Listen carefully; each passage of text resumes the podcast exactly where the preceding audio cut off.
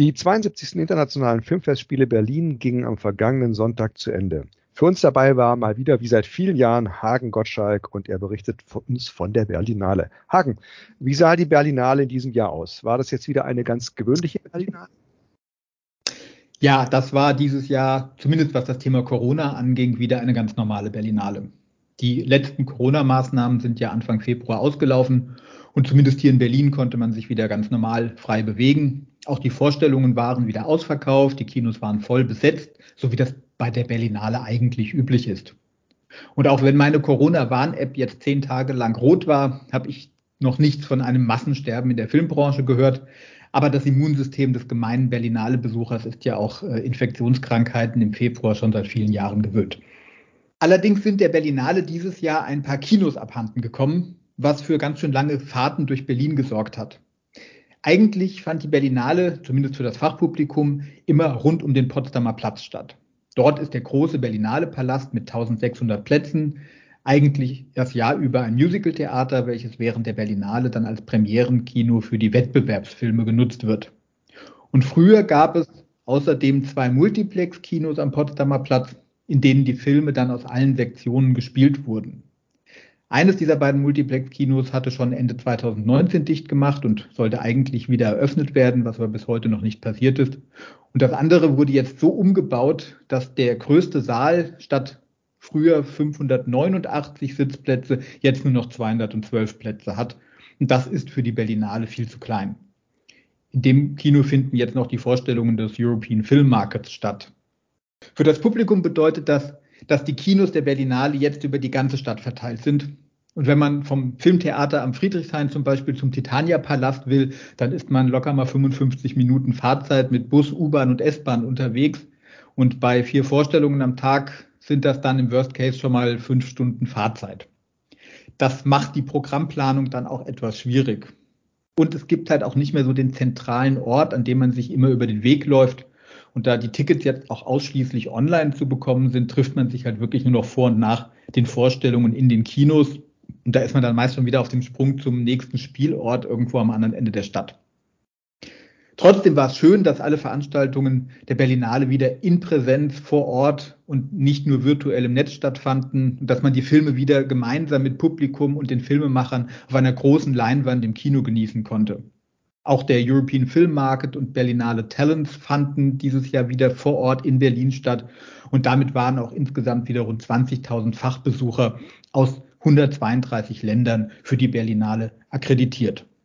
Das Besondere an der Berlinale ist ja, dass sie ein Publikumsfestival ist. Das bedeutet, dass jeder Tickets für die Filme kaufen kann, auch ohne Akkreditierung, und dass sich das Fachpublikum die Filme dann gemeinsam mit dem Berliner Publikum anschaut, Insgesamt 320.000 Tickets wurden für die Vorstellungen der Berlinale verkauft und damit fast wieder so viel wie 2020, also dem letzten Jahr der Berlinale vor Corona. Da waren es damals 330.000 Tickets. Und wie sah das Programm aus? War das ein typisches Berlinale-Programm? Es war dieses Jahr ein etwas kleineres Programm als vor Corona. Insgesamt wurden dieses Jahr 287 Filme gezeigt, davon 60 Dokumentationen und 70 Kurzfilme. 2020, also bei der letzten Berlinale vor Corona, waren es noch 341 Filme. Aber im Vergleich zu 2021, also dieser Notausgabe der Berlinale, war das schon wieder eine deutliche Steigerung. 2021 wurden ja nur 130 Filme gezeigt. Dafür gab es dieses Jahr deutlich mehr queere Filme im offiziellen Programm der Berlinale als in allen Jahren zuvor. Insgesamt liefen dieses Jahr 54 Filme mit schwulen, lesbischen oder transidentischen Themen im offiziellen Programm der Berlinale. In den vergangenen Jahren, auch vor Corona, waren es maximal bis zu 37 queeren Filmen im Berlinale Programm. Vor allem bei den Spielfilmen war das deutlich. Dieses Jahr waren 32 Spielfilme auf der Liste der Filme für den Teddy Award im Vergleich zu zwölf Filmen letztes Jahr. Neben den Spielfilmen liefen auch noch elf queere Dokumentarfilme und zehn Kurzfilme im Berlinale Programm und damit insgesamt so ein Anteil von fast 20 Prozent ähm, queerer Filme im Verhältnis zum Gesamtprogramm. Ja, jetzt musst du uns aber natürlich auch noch was von den queeren Filmen erzählen, die im Berlinale Programm liefen und äh, natürlich auch noch was über den Teddy, dem Preis für die besten queeren Filme auf der Berlinale. Thematisch war die Auswahl der Filme wieder angenehm vielfältig. Das ganze Spektrum queerer Themen war in den Filmen vertreten. Also nicht nur schwule Männer und lesbische Frauen sind als Figuren in den Filmen präsent, sondern alle Formen von bi, trans und non-binären Menschen sind immer wieder und waren auch dieses Jahr selbstverständlich Teil des Programms. Ein Trend der vergangenen Jahre hat sich auch dieses Jahr wieder fortgesetzt. Es gab wieder viele Filme mit transsexuellen Figuren und Themen auf der Berlinale. Es waren auch wieder queere Filme aus fast der ganzen Welt zu sehen, Filme aus Lateinamerika, aus Asien, aus den USA und Kanada und viele europäische Filme waren im Teddy-Programm vertreten und auch in allen Sektionen der Berlinale, also vom Wettbewerb über das Panorama, ähm, das Forum bis hin zum Kinder- und Jugendfilmprogramm Generations heißt das auf der Berlinale. Ähm, überall da waren Filme mit schwulen, lesbischen oder transidentischen Figuren und Themen zu sehen. Eine Besonderheit waren dieses Jahr sechs queere Filme, fünf Spielfilme und ein Kurzfilm aus Deutschland. Das ist ungewöhnlich. Im Wettbewerb lief zum Beispiel der Film Bis ans Ende der Nacht von Christoph Hochhäusler, eine Kriminalgeschichte mit einem schwulen Bullen und einem transsexuellen Lockvogel, die sich als Paar ausgeben. Dass der Film für den Wettbewerb ausgewählt wurde, hat mich eher überrascht der wirkt so ein bisschen wie ein Fernsehfilm aus den 90ern, mit sehr holzschnittartigen Figuren, viel Klischees, ähm, was sich Fernsehredakteure halt so unter queerem Film vorstellen.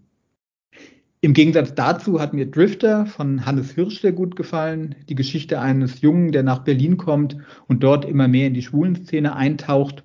Der Film begleitet die Hauptfigur auf ihrer Suche nach dem für ihn passenden Lebensentwurf durch die Nächte in Berlin es geht in dem Film nicht so sehr um das Coming Out der Hauptfigur, sondern um die schwule Szene und um den Druck, einem bestimmten Schönheitsideal zu entsprechen. Es geht um Drogenexzesse, schnellen Sex und wie brutal Schwule auch miteinander umgehen, wenn man nicht muskulös, möglichst männlich und mit einem großen Schwanz ausgestattet ist. Und wie demütigend die schwule Szene für Menschen sein kann, die diesem Schönheitsideal nicht entsprechen. Wobei der Cast des Films leider genau diese Oberflächlichkeit bedient und damit dem vermeintlich kritisierten Schönheitsideal eigentlich entspricht und dieses eher affirmiert, als sich wirklich kritisch damit auseinanderzusetzen. Knochen und Namen von Fabian Stumm arbeitet sich dagegen an dem klassischen monogamen Beziehungsmodell ab, an welchem sich die beiden Hauptfiguren festklammern, obwohl es für sie nicht mehr funktioniert. Der Film ist eine ziemliche Nabelschau weißer, gut situierter Mittelklasse Homosexueller und leider reden alle viel zu viel, obwohl es in dem Film angeblich darum geht, dass sich die Hauptfiguren nichts mehr zu sagen haben.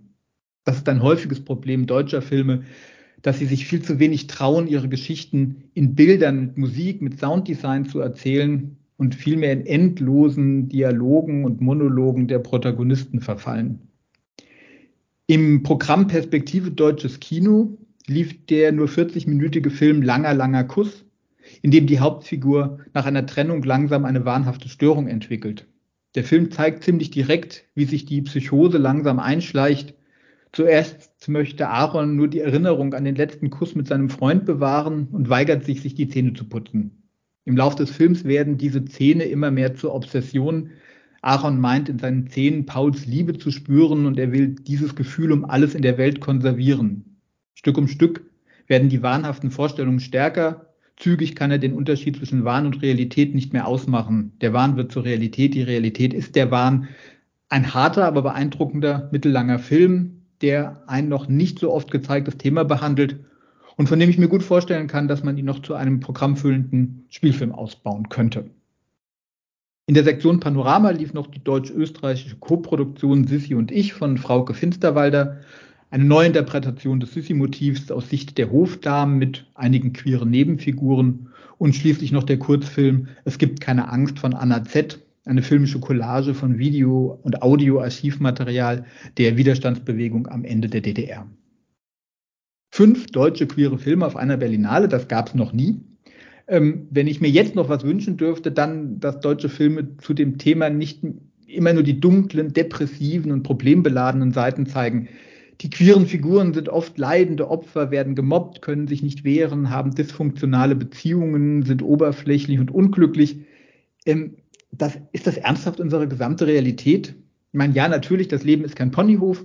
Aber wenn ich mir die queeren deutschen Filme der letzten Jahre in Erinnerung rufe, dann kann man sich als schwuler Mann eigentlich nur von offenen Fenstern fernhalten. Ich würde mir mehr Filme mit starken, selbstbewussten, queeren Figuren wünschen, die ihr Leben trotz aller Widrigkeiten auf die Reihe bekommen, die sich wehren, die keine Opfer sind, die erfolgreich sind, ohne angepasst zu sein. Ich möchte auch keine schwulen Mittelklasse-Pärchen mehr sehen, die so gerne eine 50er-Jahre-Version einer monogamen heterosexuellen Beziehung leben wollen, um spießigen Heteros zu bestätigen, wie toll doch deren Moralvorstellungen sind. Ich will queere Figuren, die ignoranten Heteros in den Arsch treten und mittelmäßigen Normalos zeigen, was ein geiles queeres Leben ist. Na, dann haben wir ja auch nicht was zu tun für die nächsten Jahre im Filmbusiness. Aber äh, jetzt lass uns mal äh, zu den Teddys übergehen, dem queeren Filmpreis auf der Berlinale bei so vielen queeren Filmen. Äh, vielleicht noch eine ganz kurze Erklärung zur Bedeutung des Teddys. Ja, also neben den offiziellen Preisen, den goldenen und silbernen Bären, tummeln sich noch circa 20 weitere Preise auf der Berlinale, vom Friedensfilmpreis bis zum Filmpreis von Amnesty International. Und einer dieser Preise ist der kuschelige kleine Bruder der goldenen und silbernen Bären, der Teddy der Preis für die besten queeren Filme auf der Berlinale, der dieses Jahr zum 37. Mal verliehen wird. Die Preisverleihung des Teddy Awards fand dieses Jahr wieder in der Volksbühne mit Publikum und anschließender Party statt, nicht wie die letzten Jahre nur online. Und was ich über deutsche Filme vorhin gesagt habe, gilt auch für Preisverleihungen weniger reden. Das waren wirklich endlose Redebeiträge über alle tagespolitischen Themen von der Ukraine bis zum Iran. Das ist alles wichtig, gar keine Frage, aber es muss nicht alles von allen gesagt werden. Die komplette erste Stunde der Veranstaltung war gefühlt ein einziger Monolog mit wechselnden Protagonisten. Alleine Claudia Roth hat über zehn Minuten geredet. Einzig Mariette Rissenbeck, die Geschäftsführerin der Berlinale, hat das bei ihrem Grußwort richtig gemacht. Zwei Minuten, kurz und auf den Punkt. Denn der Abend gehört den FilmemacherInnen und vor allem den PreisträgerInnen, die zwischen lauter Reden und Showacts völlig untergegangen sind. Der erste Preis an dem Abend wurde tatsächlich erst nach einer Stunde verliehen. Also für die Zukunft würde ich mir eine strikte Begrenzung der Redezeit, vor allem von Politikern und Stakeholdern wünschen. Einzig die Preisträger und die Jury dürfen so lange reden, wie sie wollen.